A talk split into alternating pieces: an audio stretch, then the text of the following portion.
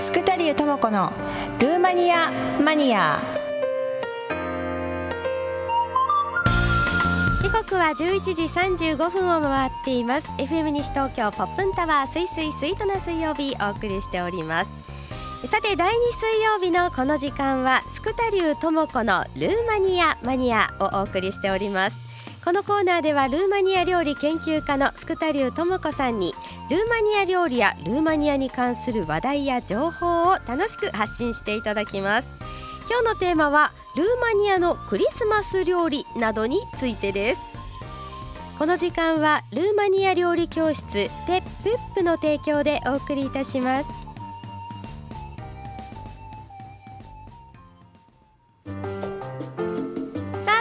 それでは早速スクタリューともこさんにお話を伺ってまいりましょう。ともこさんこんにちは。こんにちは。今日もよろしくお願いいたします。今日はサンタクロースの帽子可愛、はい、い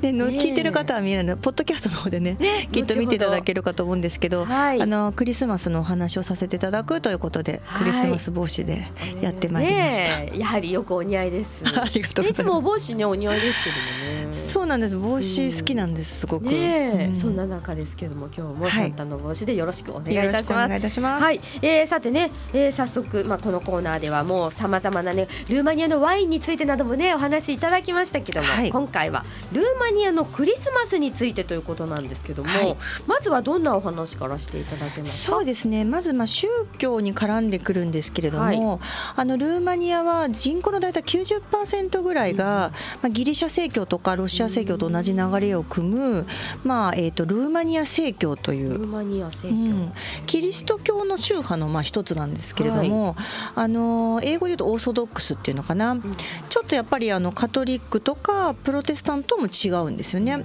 同じ、まあ、あの神様を信じてるんですけれども、はい、それでやはりあのルーマニアではそのクリスマスとあと復活祭ですねイースターを非常にこうなんていうか大切にするというか非常に盛り上がるんですね、はい、なのでそんな今日はクリスマスのルーマニアのクリスマスのお話をさせていただくんですけれども、はい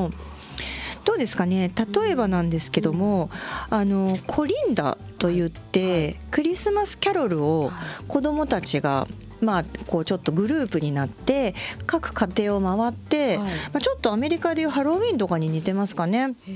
でクリスマスキャロルを歌ってでそれでまあお小遣いとかお菓子をもらうっていうのを。うんえクリスマスキャロルはどんな？あルーマニアのまあ歌というかルーマニアのそうあるんですね。ルーマニアでよく歌われているクリスマスキャロルをあと私がいた時はなんか獅子舞じゃないんだけど、はい、なんかちょっとそういう出し物みたいのしてくれた男の子たちも来て家にいると来るんですよトントントンって言って。なのであの小銭だったりとかお菓子を用意しとくんですねちょっとみんな家で。まあ、でもね、うん、まあ大変といえば大変。でも楽しいです面白いですよねすごくね。うんそうなんですね。はい、コリ、えっ、ー、と、コリンダ。コリンダ。うん、はい、で、コリンダの子たちは、あの、本当に各家庭にも来るんですけれども。クリスマスってやっぱすごいイベント、日本もそうですけど、いろんな各地でイベントがあるので。そういうイベント会場で、まあ、みんな、こうな、まあ、えっ、ー、と、十何人とか、二十何人とか、グループで。そのクリスマスのキャロルを歌ったりとかすることもありますね。日にち的には何日に、うん、あ、えっ、ー、とね、これが、えっ、と、二十五日やっぱミサなんですよね。はい、家族で行くので、うん、あの大体クリスマスの1週間ぐらい前から24日ぐらいまでに来るっていうのが一般的なのかな。うん、そうなんですね。はい、わかりました。あとはどんな感じなんですか？そうですね。あとはえっとクリスマスマーケット。はい。あの日本でいうとドイツがすごく有名かと思うんですけれども、あのルーマニアでもですね首都のブカレストだったりとか、あとトランシルバニアとかいろんな地域でそういった、はい、あのクリスマスマーケットがありますので、この前それこそワインの話したんですけども、はい、ホットワインとかもね出たりとか、本当にすごくこうクリスマスの時期っていうのはルーマニアは華やかになるというか、めっちゃ盛り上がってます。やなんかいいですね。きらびやか。なんかもうこの辺に浮かんできます。きらびやかな様子がね。そうですね、でまあ変な話日本は無宗教だけど、まあサンタクロースにね、ね、こうなんかプレゼントもらう日みたいになってますけども、ルーマニアだと本当にまあ宗教に結びついていて、はい、まあイエス・キリストの生誕をねお祝いするということでですかね。はい。はい、あとはどんな感じなんですか？あとはそうですね、あの断食今度ね多分来月にお話しするお話なんですけれども、はい、実はイースターとかクリスマスの前、はい、クリスマスの前ですと大体1か月ぐらい、はい、なんと肉とか乳製品とか動物性のものを食べちゃいけない習慣っていうのがあるんですね。1か月ぐらい。1か月ぐらい、えー、結構長い。長いですよね。だからやっぱりねでも理にかなってるみたいで、うん、それこそ25日にまあ藻が明けるじゃないけどその断食肉断食の時期終わってすごいごちそう食べるわけですよね、はい、なのでその間に、まあ、心も体も清めとこうみたいなことでうん。で私が住んでた時もやっぱでもこれもすごく面白くて私の夫のあの実家っていうのは結構守ってない。肉すごい食べてるんですよ。その時期も。強制ではないらしいんですね、はい、うん、だけれども私があのちょっとお世話になってた親戚の家はすごく敬虔なルーマニア正教徒の家で本当にそのカレンダーを見てこの日からこの日まではお肉とか牛乳とかチーズとかねバターとかもダメみたいな感じででやっぱり通常はお肉がどうしても内陸のね国なので多いんですけれどもその時はすごく野菜中心で本当はあんまり魚食べないんですけどその時はマーケットにも魚が出回るんですね。なのでそれこそあのサルマーレといってロールキャベツがあるんですけども、はい、普通はお肉とあとお米をまああのつなぎに入れて作るんですけども、はい、それもやっぱりあのケチャップライスみたいにするのかな？チキンライスのまあ肉内版みたいな感じでお米とあときのことかお野菜とかをこう炒めてそれをスキャベツに巻いて食べるってあの煮込んで食べるっていうのがあるんですけれども、じゃあなんかねそれこそ、はい、あの日本でお肉が食べられないとか、はい、そういった方のいろんな料理の参考にもなりそう、ねうん、そうなんですよ。私一つ夢がありまして、はい、あの来年にはそういった肉断食のルーマニアのそういったレシピで健康になろうみたいなね本をね出そうと思っていて。ぜひぜひ。ね需要すごい。日本でいうだから精進料理みたいな感じですよね、ね。うん、ただこうねなんかやっぱり目からも来るじゃないですか食欲って。だから今のお話聞いてたら、うん、見た目は美味しそうでもあの実はお肉とか入ってなくてこれお野菜だけだったりとかね。そうそうそう。そうやってすごいなんかルーマニア料理なら叶えられそうだなって感じが、うん、そうなんですよ沙織さんちょっと見たことあるかあれなんですけど、ブログの方にもよく、はい、あのお料理ね作ったお料理教室の写真掲載させていただいてるんですけど、はい、そうありがとうございます。なんかあのすごくやっぱり華やかというか、見た目にも例えばパプリカだったりとか、すごくこう色彩もねすごく豊かというかなのでそういったことをまあ広めていけたらいいかなと思ってます。で、ね。うん、またそうルーマニアのクリスマスのお料理の話話に戻りますと、はい、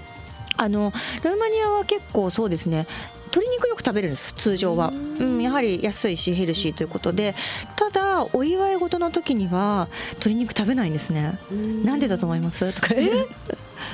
え？なんでだろう？なんでだろうと思いますよね、えー、私もなんでだろうと思ったんですけど、うんはい、聞いたところによるとやっぱり羽が生えてるので、はい、幸せが羽とともに逃げていってしまうという迷信があるんだそうですね。鶏肉を食べると。そう。だからお祝い事の時にはなんと豚の丸焼きを食べるんです。丸焼きを。丸焼き。そうなんです、えー、で私のそれこそ夫の実家っていうのは豚とかね牛とかあのー、まあえっと鳥とか飼ってるんですけれども、はい。あのやっぱりそのクリスマスの時期になると豚をこう一頭連れてきてで豚って賢いからねなんか分かるみたいですごい嫌がるんですよ。ブヒとか言って。あそろそろ。そうそうそうそういう時期だっていうことが。そうそれでまあ本当にまあでもこう牛牛ない豚一頭まあそうやってまあ屠殺してあれ食べるんですけども本当に皮から皮もなんかそれこそ北京ダックってありますよね。はいあれは甘辛い感じで、あのダックをあのの皮を食べますけども、はい、あのルーマニアだと豚の皮をきれいにこう焼いて消毒して塩漬けにしたおつまみ。へえ。いですよね。そうです。ちょっとなんか沖縄とかでそうそんな感じかもしれないですね。ねそうそうそうああいうのに近いかもしれないですね。うん。そういう料理を食べたりとか本当にまあ一頭余すところなく命をいただくというかね。そうなんです。そういうふうなねでも丸焼きだと、うん、まあ普段から豚肉とかね、うん、美味しい美味しいって私たちも平気でね私も食べ大好きで食べてますけど、うん、でも目の前で、まその身のままの豚が焼かれてる姿ってなかなか衝撃的だと思う。だから結構衝撃でした、うん、ですよね、まあ、それもあってやっぱりより一層感謝をしてね、そうですね。いただく。命をいただくってことですよね。前1か月やっぱり我慢するこれはやった方がいいかななんて思いましたね。そうだから本当にルーマニアの友達に言わせると魂と肉体のデトックスだとか言ってましたね、はいなるほど。いやでもなんかすごいやっぱり宗教色も、うん、あのきちんとこう出ているクリスマスという感じですよね。はいわかりました。ちょっとやっぱり行きたいです。ね、うん、でやはりあのあのニューイヤー、はい、お正月をや日本みたいにがっつりお祝いしないんですね。なのでクリスマス料理を結構がっつり作っておいて何日間か、まあ、ニューイヤーぐらいまで食べるっていうのがあっていわゆるクリスマス料理が日本でおせち料理みたいな感じですかね。うん、だからすごく大量に作って向こうにいる時もそうでしたし、まあ、日本でもルーマニアの友達が例えば年末年始に遊びに来てくれたりとかするともう何日も前からじゃないけど仕込んで大量に作ってちょっとずつ食べるみたいな。今の話聞いて思いましたけど、はい、あの家族の団らんの時間とかってルーマニア長そうな感じ、うん、そうやっぱりなんでしょうね。あの日本も地域によって変わってくるかと思うんですけれども、家族の距離がすごく近い。うんやっぱ家族の時間を大事にするというか、ね、そういう雰囲気伝わってきましたね。ねでやはりあのクリスマスに家族みんなでミサに行くっていうのはそれこそお正月とかニューイヤーの方が花火を見に行くじゃないけれどもあの恋人たちでお祝いしたりとかいう感じ友達同士お祝いしたりって感じなんですけどやはりクリスマスは家族で過ごす日なんですよね。ねそうなんですね。あなんかまたちょっとねそういう一家団らんについてのお話とかもね、ぜひね聞いてみたいなって思いました、はい、はい、ありがとうございます、えー、さてではねいろいろルーマニアのクリスマス料理のお話もありましたが、はい、そういったお料理を学ぶことができるイベントがあるということで、そうですね、本当に近々で今週の土曜日、はい、12月15日にですね、えっ、ー、と田無リップルさんといって南口から徒歩1分のですね、そういったキッチンがついたスタジオがあるんですけれども、そちらでクリスマス料理ルーマニアの作るイベントがありましてこちらがなんと残席1名様。あやっぱお席あるんですかって聞こうと思った。ら、ね、1名様。お急ぎください。今すぐ。今すぐご連絡ください。はい。申し込みください。はい、はいで申し込み方法はルーマニア料理教室、はい、えーと、西東京とか法屋と入れると私のサイト出てきますので、はい、そちらに申し込みサイトのリンクを貼り付けておりますので、はい、もしご興味ある方はすぐ今すぐに。今すぐに、お願いいたします。お申し込みください、はい、さあそして他にもイベントが、ね、はいその次の週になります、はい、今年最後のイベントになるんですけども、はい、12月21日金曜日の1時からこちら3時ですね、えーと、私の友人がオーストラリアに住んでるんですけども、はい、今日本にそう田無っ子な田無で生まれたね、はい、クレモズ美穂さんといってフェイシャルマッサージをやってる方がいるんですけども、はい、その方とコラボでですね、王子そう先ほどねあの王子って何ですかみたいな話があったんですけどオーストラリアですね、オーストラリアとルーマニアのクリスマススイーツを作りながらル、えーと、オーストラリアの教育事情についてお話を伺うという盛りだくさんな、そう。しかもこの日ですね。なんとルーマニア伝統のパンフルートといって、はい、あの管楽器があるんですけども、はい、そちらの奏者の方にもお越しいただきましてなんとクリスマスキャロルをそれこそ吹いて演奏していただくという豪華な盛りだくさんの内容になっているので、はい、こちらはねまだちょっと席がありまして4席ぐらいお席がありますのででも4席ですか、はい、こちらもお急ぎください、はい、あのお越しいただける方、こちらもですね、えーと、私のブログの方に情報が貼り付けておりますので、そちらから、はい、行っていただければと思います。ね、はい、今日ちょうど12月12日あの、誕生果物がオーストラリアマンゴーだったんですよね。そうなんですね。はい、まあそんなこともあってね、なんかちょっとつながりもちょっとつながりを感じますね。はい、ありがとうございます。はい、えー、さてもう一つ、はい、えー、ともこさんからお知らせがあるということでお願いいたします。そうですね。ルーマニアの料理とは全く関係がないんですけれども、えっ、と武蔵小金井市に住んでいる上原,、上原大輔君という男の子がいるんですけれども、はい、私の友達の友達の息子さんなんですね、はい、で今3歳なんですけれども重い心臓病ですね。拡張型心筋症というのを患っておりまして、はい、でやはり今日本で移植手術受けれないので、えーと、アメリカの方で移植手術を考えていらっしゃるんですけれども、やはりそちらの費用が3億5千万ぐらいかかるということで、今1億3千万ぐらいかな集まったんですけれども、はい、まだまだあの募金もあの募集されてるということで、はい、あの大輔君のねおうちゃんおうちゃんを救う会ということで検索していただくと、はい、そのえっ、ー、とおうちゃんを救う会のサイトが出てきますので、例えばあの募金の情報だったりとか、あとお手伝いとかねそういったところも連絡先すべて書いておりますので、もしあのよければ皆さんねあのおうちゃんを救う会ということで検索していただけたらと思います。はい。あのおうちゃんがひらがなで、あいうえおのおにうですね。おうちゃんで、えー、この調べると出てきますね。ネットでもすぐね、はい、おちゃんおすくかいというところでね、はい、あの振込口座ですとかあとヤフーネット募金クレジットカードでの募金などもあります、はい、お問い合わせ先の電話番号ここに書いてあります。お伝えしますね、お問い。合わせの時間は平日の午前10時から午後4時まで電話番号は0422-770063 0422-770063番となっています。皆様ご協力をお願いいたします。はいということでともこさん、はい、今日もありがとうございました、ま、あっという間でした、ね、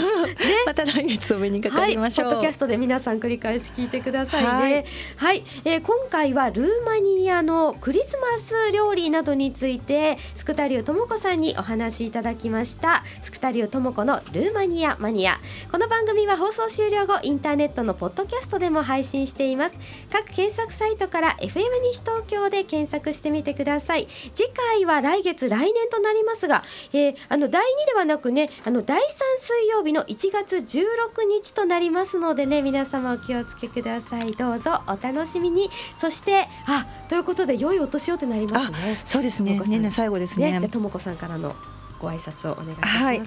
年10月からですかねあのこの番組始めさせていただきましてもう緊張したりとかで なかなかうまくいかないこともあるあったんですけどもあのまた来年もぜひ皆さんの応援よろしくお願いいたします。どうもありがとうございました。はいということでありがとうございました、はい、はい、お相手は長谷沙織でした。